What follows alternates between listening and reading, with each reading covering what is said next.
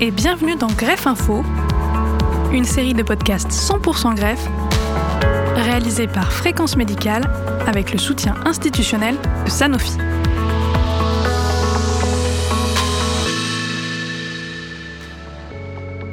La tendance est générale, pas homogène, mais assez importante sur le territoire français pour inquiéter. Malgré le passage aux tous donneurs en 2016, l'opposition au prélèvement d'organes augmente ces dernières années. Pour essayer de mieux comprendre cette tendance, on a posé trois questions au docteur Julien Rogier, médecin coordinateur du prélèvement d'organes et de tissus au CHU de Bordeaux.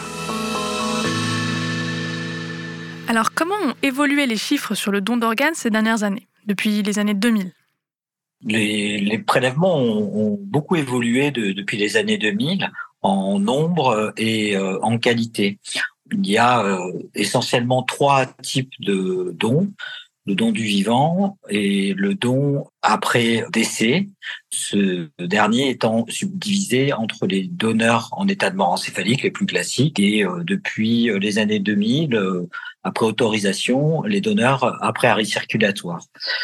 Ce qu'il faut savoir aussi, euh, c'est que dans les années 2000, on était encore sur un modèle de prélèvement essentiellement basé sur les donneurs en état de mort encéphalique, avec beaucoup de ces donneurs qui étaient des donneurs plutôt jeunes euh, et décédés après des accidents de la voie publique ou des accidents du travail, essentiellement des traumatismes crâniens. Mais avec l'évolution euh, de la sécurité des véhicules, afin de permettre d'avoir plus de greffons. Les équipes de greffe se sont habituées à utiliser des greffons qu'on appelle marginaux, c'est-à-dire de moins bonne qualité, issus de donneurs plus âgés. Et le prélèvement s'est plutôt orienté vers des donneurs décédés en mort encéphalique suite à des AVC depuis 2005 avec la première loi Leonetti, ont été autorisés en France les prélèvements après arrêt circulatoire qui ne se faisait pas tout simplement parce que cet arrêt circulatoire a tendance à faire euh, souffrir de manière irréversible les organes et sans technique de suppléance particulière, euh, ces organes sont totalement impropres à la euh, transplantation. Ces types de prélèvements, ce qu'on appelle le Maastricht 2, s'est développé à partir de 2005 et puis depuis 2015-2016 se développe le Maastricht 3, c'est-à-dire les prélèvements après arrêt circulatoire en réanimation dans le cadre d'arrêt thérapeutique. Actuellement, euh, vraiment, la dynamique du, prélèvement se, fait de ce côté-là, avec le donneur vivant. Et le contexte, eh bien, euh, c'est le contexte en 2020, le Covid, avec une grosse diminution des prélèvements. On est en train de relancer cette activité, mais ça reste, ça reste une activité qui n'a pas repris son cours comme avant la période du Covid. Quelle pourrait être la cause de la forte opposition aux dons d'organes qu'on observe ces dernières années? Les causes de, cette forte opposition euh, n'évoluent pas franchement euh, au fil des années. On a une opposition qui reste euh, ancrée à plus ou moins quelques pourcents près, aux alentours de 30% d'opposition dans la population générale, avec des chiffres qui peuvent varier en fonction des régions.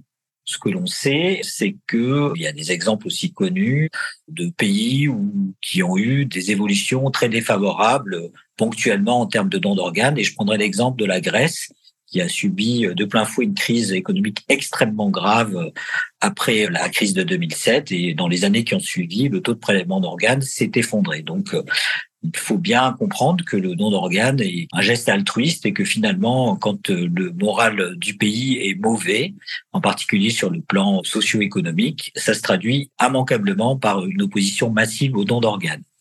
Plus généralement, je disais qu'il y a des différences en termes de régions, avec des régions, euh, par exemple dans le Grand Ouest, qui sont des régions plutôt socialement favorisées, où le taux d'opposition est plutôt bas, aux alentours de 25%, et des régions comme la région parisienne ou le nord de la France ou une partie de l'est de la France où les taux d'opposition sont beaucoup plus élevés. Et on pense, même s'il n'y a pas beaucoup d'études sur ce plan-là, que l'opposition serait très corrélée au contexte socio-économique des populations. Et pour le dire autrement, quand on est plutôt socialement défavorisé, isolé, en rupture de société, eh bien souvent on obtient beaucoup plus d'opposition au prélèvement d'organes. Contrairement à ce qu'on pourrait penser aussi, la dimension religieuse toujours avancé comme ayant un impact majeur sur l'opposition aux dons d'organes. Et toutes les religions monothéistes admettent que le prélèvement a valeur supérieure à cet interdit religieux et ne s'opposent pas, dans leur très grande majorité, au prélèvement d'organes. Donc ce n'est pas vraiment une question religieuse. Ce qu'on pourrait dire enfin, en 2016, euh, dans le cadre des modifications des lois concernant la santé, il y a un décret euh, qui euh, a rappelé que en France, on était tous consentants vis-à-vis du prélèvement, sauf si de son vivant on s'y était opposé. Alors maintenant, comment inverser la tendance? Si on veut vraiment inverser la tendance, je pense qu'il faut informer le grand public. Informer le grand public, c'est par le biais des professionnels tels que des coordinations hospitalières, mais qui ne sont absolument pas assez nombreuses, mais surtout les associations de greffés, aller auprès du grand public et en particulier euh, du public scolaire pour euh, informer euh, des possibilités de dons et de greffes et minimiser l'impact négatif que peut avoir le prélèvement qu'un rôle vraiment de diffusion d'informations factuelles et bien traitantes par rapport à l'utilisation de ces organes. Actuellement, il y a beaucoup euh, de canaux de diffusion des informations, mais de plus en plus de canaux peu contrôlés avec des fake news et de la mauvaise information. C'est très difficile de faire surnager des informations euh, scientifiques et promues euh, dans le bien de la santé publique au milieu de, de ce concert d'informations. Il y a un bruit de fond très important. Un autre sujet est probablement de rappeler que la loi Kouchner de 2002 a instauré le médecin traitant comme étant le vecteur principal de l'information de ces patients vis-à-vis du don.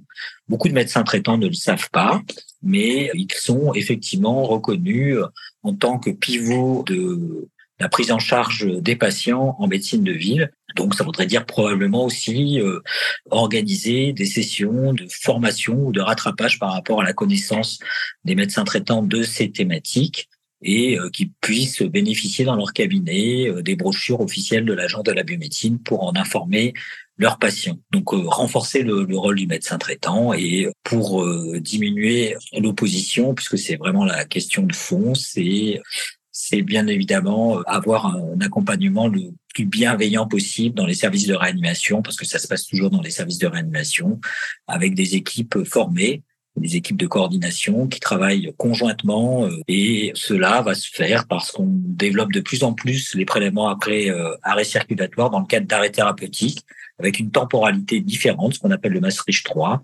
Et on a beaucoup plus le temps, les équipes de coordination et de réanimation, de discuter avec les familles. Et enfin, euh, je pense qu'une des causes majeures de l'opposition, et ça, c'est quelque chose qui est difficile à, à améliorer, c'est la méconnaissance de ce qu'est la mort encéphalique, c'est-à-dire l'arrêt de fonctionnement du cerveau alors que le cœur continue à battre. Beaucoup de gens n'ont pas l'impression que leur proche est mort et donc c'est bien évidemment une cause majeure de refus puisque quand on n'est pas persuadé que son proche est décédé, on ne peut pas accepter un prélèvement d'organes après décès. Docteur Rogier, merci beaucoup pour ces réponses. Est-ce que vous avez une conclusion sur ce sujet? Je crois qu'aussi il faut bien euh, prendre conscience d'un autre problème, c'est que on risque beaucoup plus dans sa vie, du fait du vieillissement euh, et du fait de l'amélioration des, techniques médicales, d'être en situation un jour d'avoir besoin d'une greffe d'organes que d'être soi-même en situation d'être un jour d'honneur. Merci pour votre écoute et à très bientôt pour un autre épisode de Greffe Info.